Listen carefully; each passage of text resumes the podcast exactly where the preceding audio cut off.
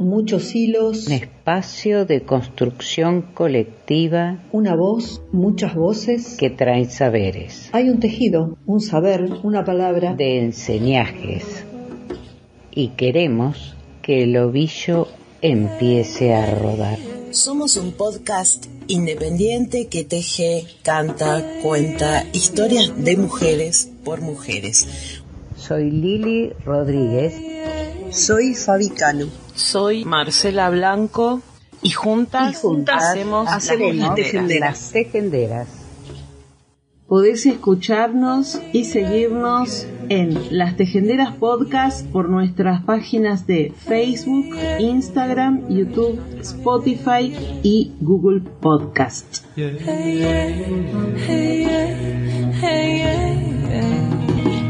Buen día a todas, a todos. Bienvenidas, bienvenidos a una nueva edición de Las Tejenderas, la número 137 ya vamos por la cuarta temporada. Bueno, y hoy llena de informaciones, de noticias y, también de notas de color, de cosas interesantes. Saben ustedes que nosotros tratamos de aprender y, de compartir lo más que podamos. Y bueno, vamos a empezar con algo no muy agradable. Eh, la red de sobrevivientes de abusos eclesiásticos de Argentina publica un posteo en Facebook que dice así, Dalai Lama Tenzin Gyatso abusó públicamente de un menor de edad en un auditorio lleno. Esta red viene alertando hace tiempo sobre la problemática de los abusos al interior de las distintas ramas del budismo, especialmente en Latinoamérica. Nuestro más absoluto repudio a este hecho gravísimo. Y ahora vamos a leer, comentar algunos posteos de, los que vieron este video. Hay gente que está de acuerdo y otra gente que no eh, con, que se vea el video por, eh, para no revictimizar al niño, niñe. Pero ¿qué pasa? También es necesario mostrar, yo la verdad que estoy de acuerdo en esto, no estoy en contra de las este, iglesias de ninguno de los, o sea, cada uno tiene derecho a creer en lo que quiera.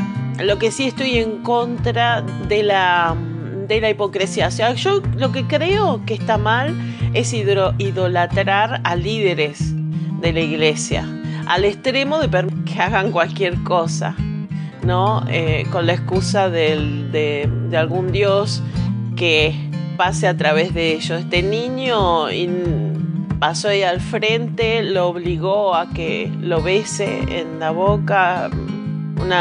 Ustedes lo van a ver al video en una situación muy desagradable para el niño y es desagradable para ver. Es desagradable de ver. Em, bueno, voy a leerles un posteo. Chupame la lengua, esas fueron las palabras del Dalai Lama a un niño luego de besarlo en la boca.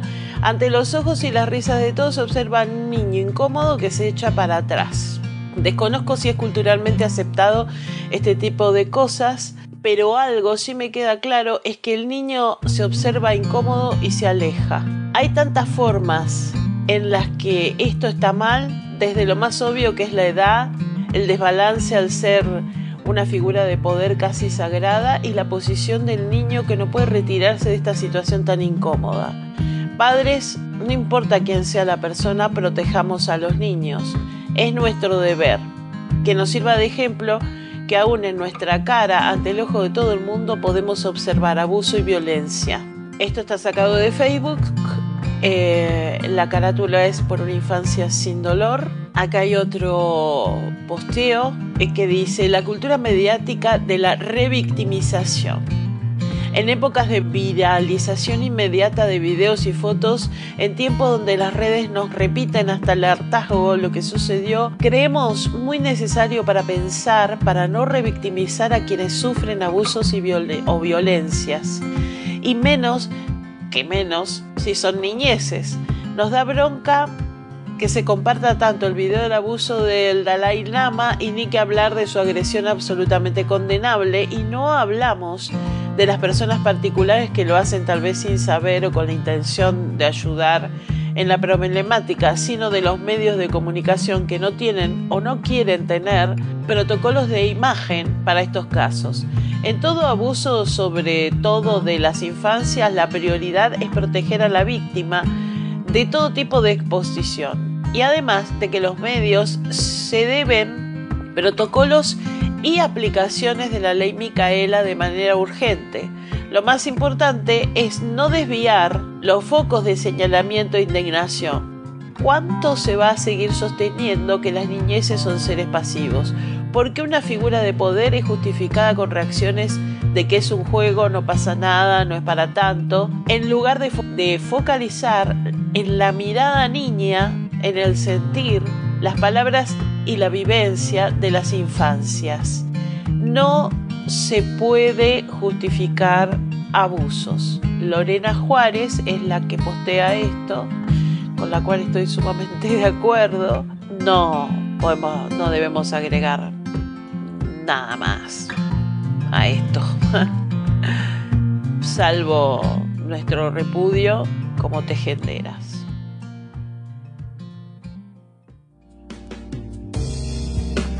El alma.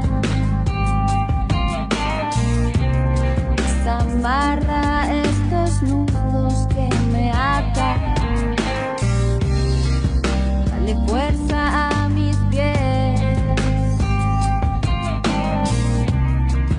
a mis manos y a mi voz.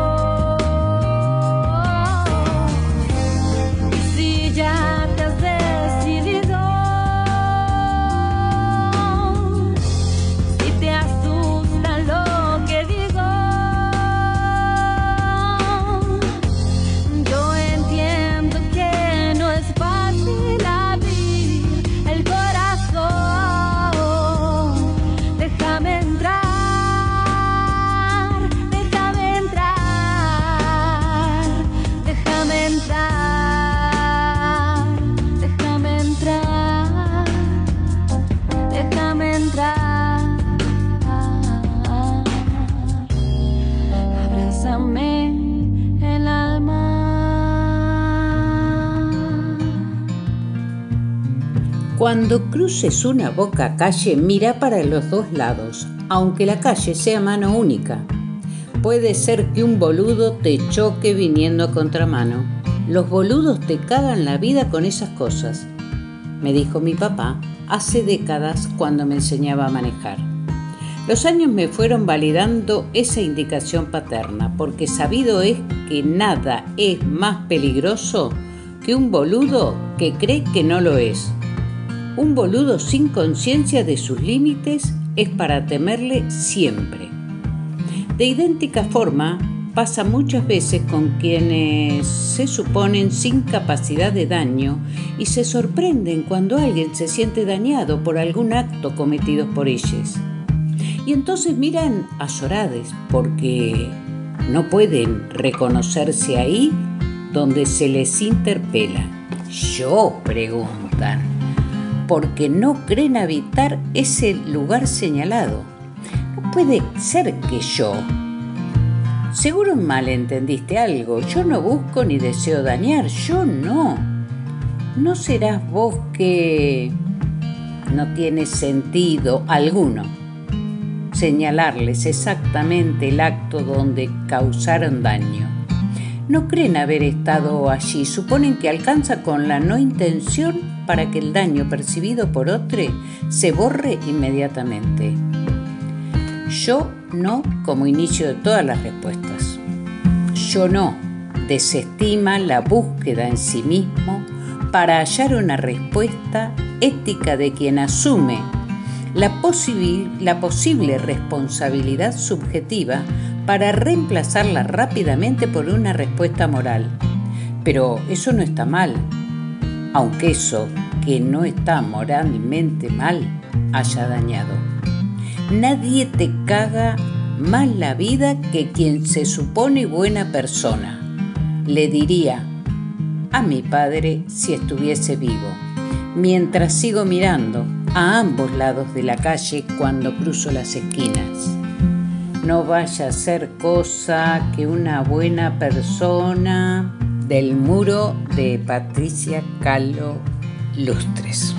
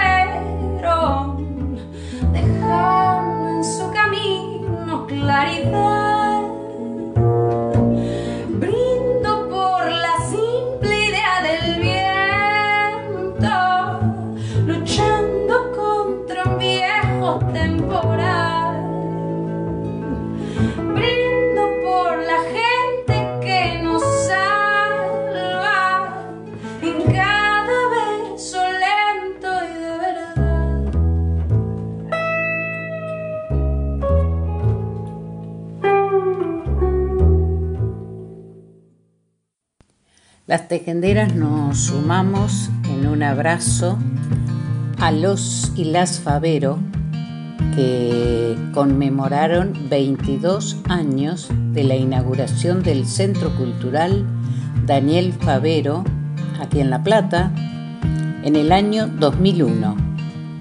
Estaban vigentes en ese momento las leyes de punto final y obediencia de vida, las leyes del olvido, sin esperanza de que pudiera haber juicio y castigo a los culpables del genocidio. Nos quedaba seguir luchando y seguir militando por la memoria y la verdad.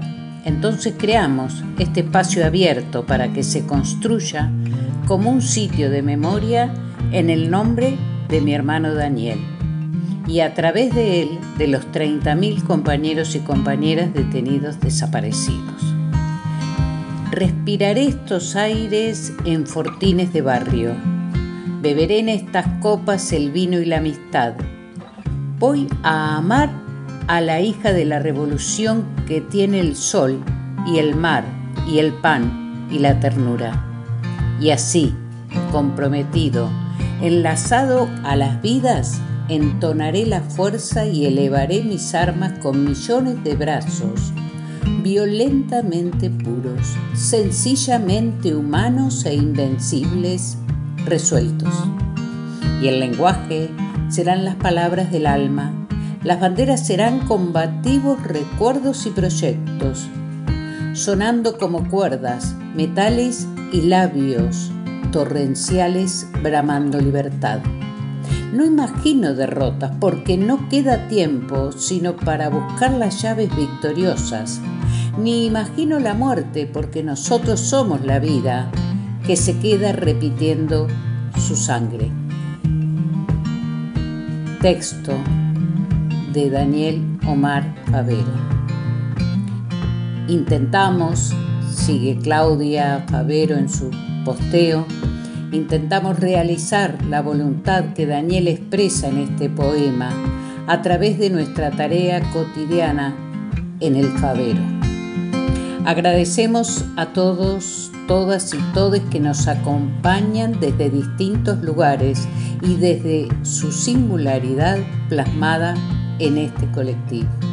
Abrazos con el alma, Daniel presente, 30.000 compañeros y compañeras detenidos desaparecidos presentes, ahora y siempre.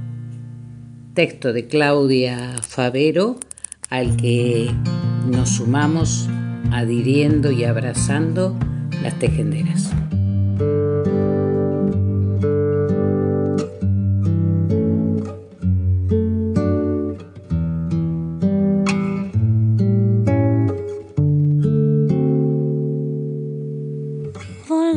Las manos de un niño en busca de su globo perdido, volando los abrazos que no pudimos darnos con nuestros amigos, volando todos los poemas que escribieron los que se callan para que todos lean aquellas palabras que nunca se dijeron, pero fueron pensadas, que vuelen esos besos tan solo imaginados, que vuelen esas cartas que nunca se enviaron, vuelen los adioses que nunca se dijeron, se miren a la cara los que nunca se vieron y que digan cantando, volando por el mundo entero volando por toda la tierra. Hoy sus alas bailan en el cielo junto a las estrellas, volando los aviones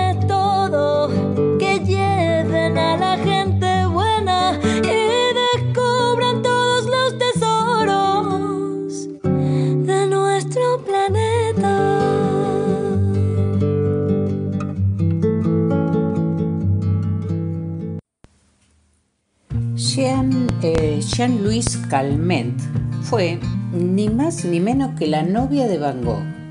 Vivió 122 años rompiendo el récord de longevidad. Por lo visto, a, Jean, a Jeannette le encantaba vivir la vida. Nació en la ciudad de Orly, en Francia. Para tener una referencia, Respecto a su edad, ella tenía tan solo 14 años cuando empezaron a construir la Torre Eiffel. Al tiempo se puso de novia con el famoso pintor Van Gogh. Era sucio, siempre estaba mal vestido y era sombrío, comentó Calment en una entrevista que le hicieron en 1988. A los 85 años practicaba esgrima y a los 100 andaba todo el tiempo en bicicleta. A los 90 años, Jean-Louis no, ya no le quedaban herederos, entonces llegó un acuerdo con André François Raffray, un abogado de 47 años, por medio de un contrato en el que se acordaba que heredaría su casa si le pagaba 2.500 francos al mes. Raffray, el abogado, pagó durante 30 años esa renta, pero por paradojas del destino, murió antes y su esposa continuó pagando. Algunas frases y reglas de la vida de Madame Calment. La juventud es un estado del alma, no del cuerpo. Por eso yo sigo siendo una chica. Sencillamente, no he lucido tan bien los últimos 70 años. Sonreír siempre. Creo que esa es la razón de mi longevidad. Si no puedes hacer nada con respecto a algo, no te preocupes por eso. Tengo una sola arruga y estoy sentada en ella. Nunca uso rímel porque me río hasta llorar con mucha frecuencia. Creo que me voy a morir de risa. Del muro de María José Arias Varela. Volando las nubes de nata sobre las ciudades dormidas. Se llenarán de agua, las calles se despiertan con lluvia bendita. Volando flores de colores sobre los barquitos de vela. Algunos pescadores salen a los mares con las caras mojadas y las manos abiertas. En medio de la noche vuelan las palabras y se cantan canciones a la luna llena. Sol en el silencio bajo las estrellas volan a mi mente callada y serena. Te diré cantando volando por el mundo entero, volando por toda la tierra. Hoy sus alas bailan en el cielo junto a las estrellas, volando los aviones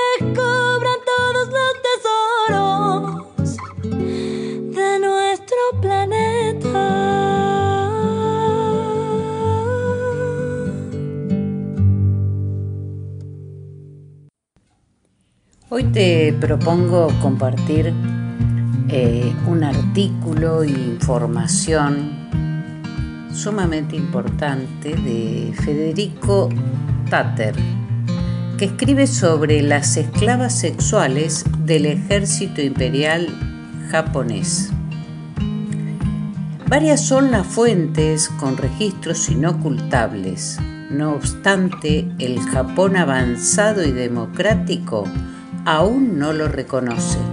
¿Por qué? No hay alfombra para ocultar este horror. Durante la invasión de todo el sudeste asiático, secuestraron casi medio millón de niñas y adolescentes para que sean esclavas sexuales del ejército japonés.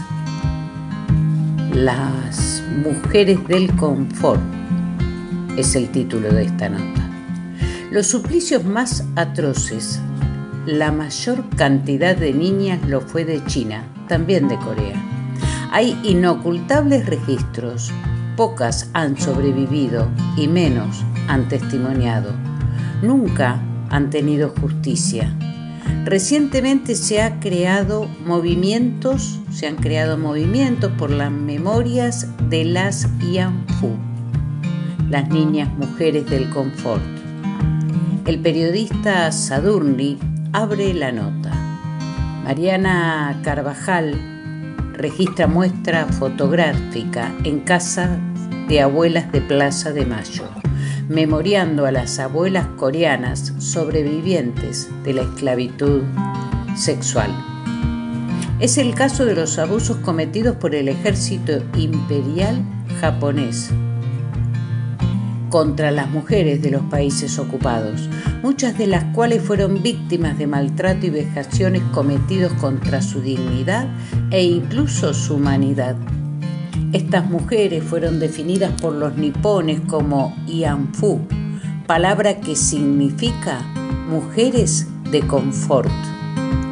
El término coreano para referirse a ellas es Ya Yanbu.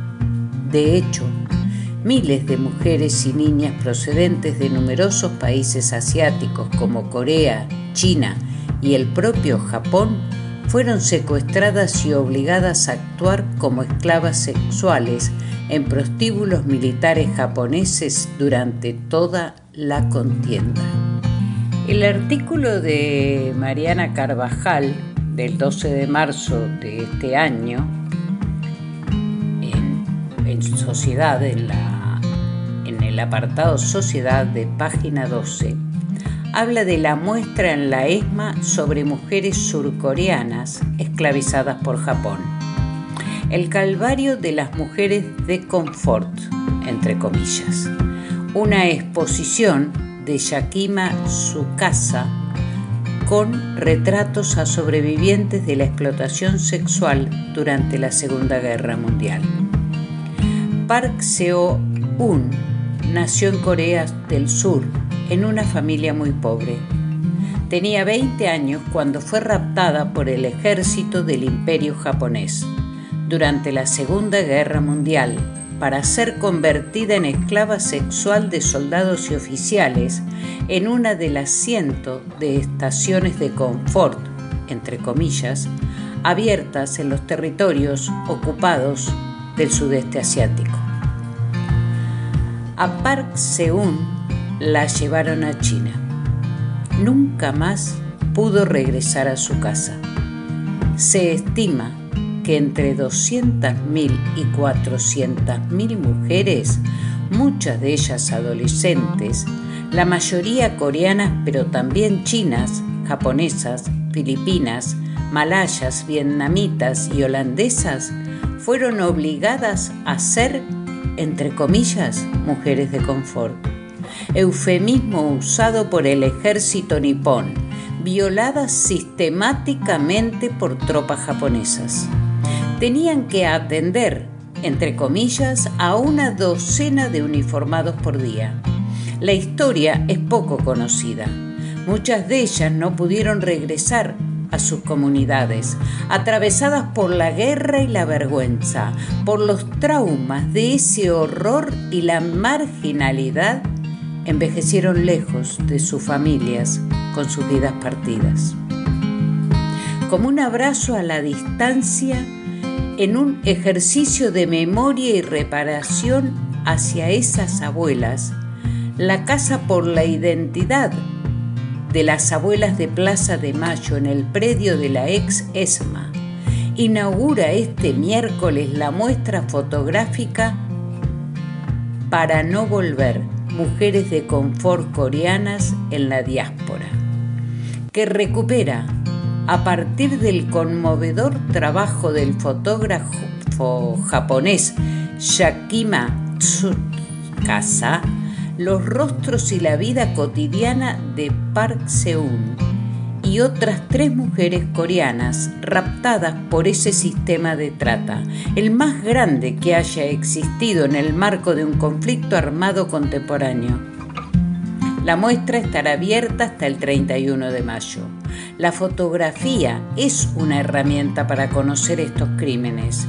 Es importante que estas voces no queden silenciadas dice a página 12 Paula Sansone, coordinadora de la Casa por la Identidad, que organiza la exhibición con la Asociación Civil de Coreanos en la Argentina. Sansone conoció hace poco las historias de las mujeres del confort, algunas cuyos rostros fueron captados por la lente de Tsusaka quien desde el 2003 colabora y dirige proyectos fotográficos en organizaciones de defensa de las sobrevivientes. A Park Seun la fotografió en Unchum, China, el pueblo donde la llevaron como esclava sexual en 1937 y del cual nunca se pudo ir. Yo era la menor de 11 hijos. Todos mis hermanos murieron cuando eran muy jóvenes. Empecé a trabajar en un restaurante para ayudar a mi familia, pero me vendieron a una agencia de empleo y terminé en una estación de confort en China. Por mucho que quise regresar a Corea después de la guerra, no pude hacerlo. Le contó la mujer al fotógrafo su casa a sus 87 años en el 2004. Murió siete años después en el mismo pueblo. La curadora de la muestra es María Pilar Álvarez, investigadora del CONICET, quien estudió ciencias políticas en la UBA y luego una maestría en estudios coreanos en la Universidad Yonsei es una gran investigadora del tema. Cuenta que mientras estudiaba en Corea del Sur visitó uno de los museos que recuperan la historia de las mujeres de confort y tuvo oportunidad de escuchar a una de las sobrevivientes. Ellas daban testimonio ahí directamente. Hasta diciembre del 2022 quedaban vivas en Corea solo 10 de las víctimas identificadas de aquel horror. La mayor parte eran campesinas o de lugares muy marginales del país, que fueron entregadas por vecinos, por familiares o directamente raptadas, en algunos casos engañadas. Les decían que iban a darles trabajo en tal lugar y las derivaban a estas estaciones de confort. Las historias son muy duras, detalla Álvarez. Todavía me gusta más comer comida coreana que china, pero ya no puedo hablar coreano.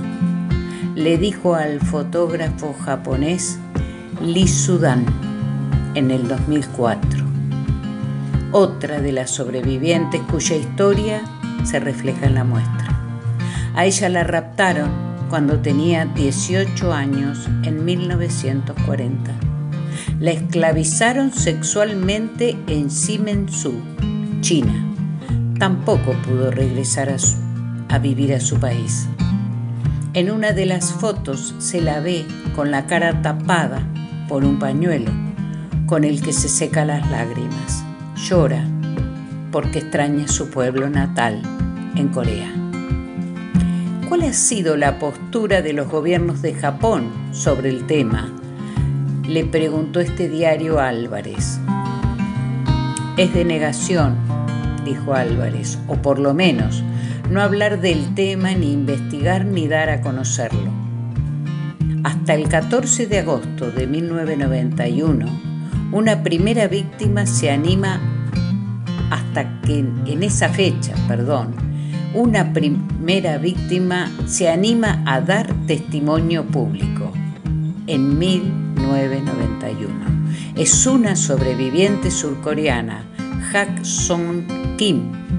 Así empieza a conformarse un gran movimiento social que va mucho más allá de Corea, con organizaciones también en China, Taiwán y Filipinas y una gran afluencia de ONG japonesas que están contra la postura de su gobierno. En este gran movimiento empieza además una serie de políticas para lograr que las mujeres que habían sido víctimas testimonien y se animen a aparecer. Todo se sabía por algunas investigaciones históricas y periodísticas, pero nunca nadie había encontrado una persona que se animara a dar testimonio público. Desde aquel primer testimonio, tras casi medio siglo de silencio por la lucha por verdad, memoria y justicia, continúa. En la década del 90, señala la investigadora, Japón reconoce que las mujeres fueron llevadas en contra de su voluntad hubo intentos de resarcir económicamente a las víctimas, rechazadas en general por organizaciones de sobrevivientes porque los fondos provenían del sector privado y no del Estado, o porque se trataba de acuerdos globales. No se trataba de acuerdos globales, perdón, sino negociaciones bilaterales con algunos países, como Taiwán, Corea del Sur y Holanda, pero no con China, donde transcurrió la mayor parte de la guerra y donde se ubicaron la mayor proporción de las casas de confort o porque se exigía silencio. Japón reconoce que fueron llevadas en contra de su voluntad, pero no habla de esclavitud sexual y se discute el tema de la sistematización. Esas dos palabras nunca aparecen en el discurso de Japón, explica Álvarez. También cuenta que hay políticas de reparación hacia las víctimas, pero que se las han dado sus países y no Japón. Es el caso de Corea del Sur, donde lograron una pensión hace muchos años y acceso a la salud gratuito. Lo mismo en Taiwán, en otros países hay, ayudas de carácter más informal, como a veces en China, agregó. En 1992 se creó la Estatua de la Niña de la Paz, que recuerda a esas niñas y jóvenes esclavizadas colocadas frente a la Embajada japonesa en Seúl, donde cada miércoles decenas de activistas manifiestan exigiendo respuestas al gobierno japonés.